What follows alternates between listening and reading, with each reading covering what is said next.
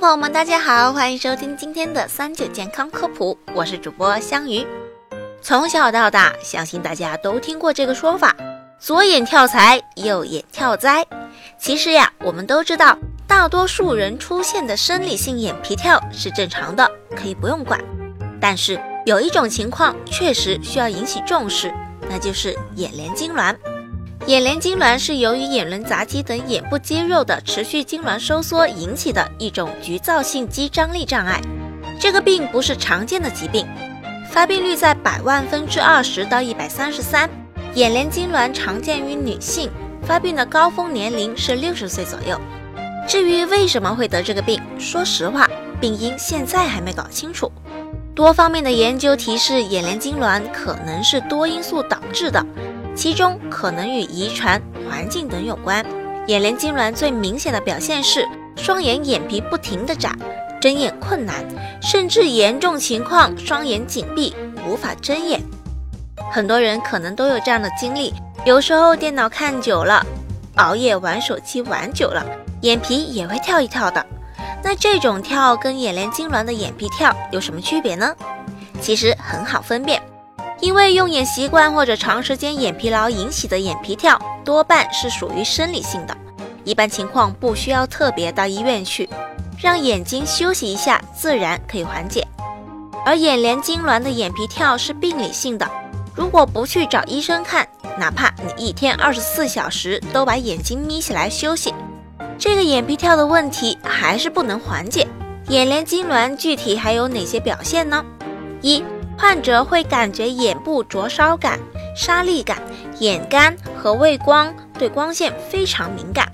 第二，眨眼频率增加，眼轮匝肌收缩，睁眼困难，甚至无法睁眼，导致功能性失明。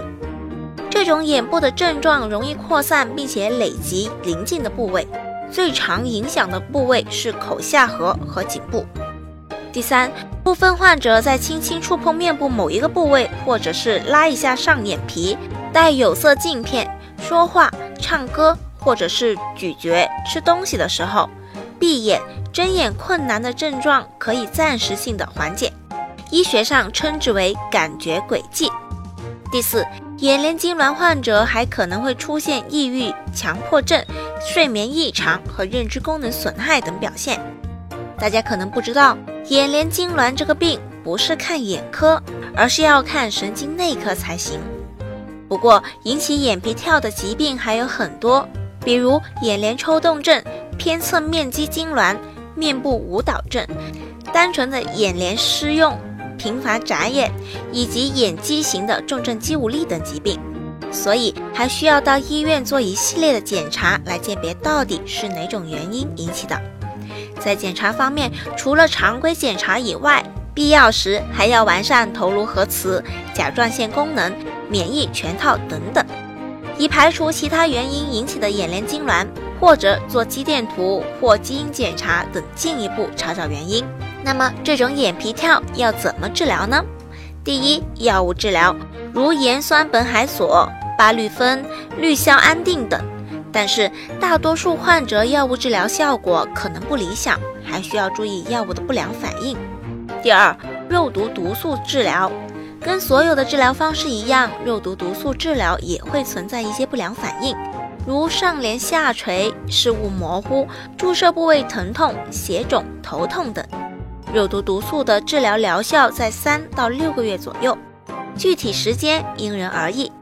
如果又再次出现严重的眼帘痉挛，在医生建议下再注射就是了。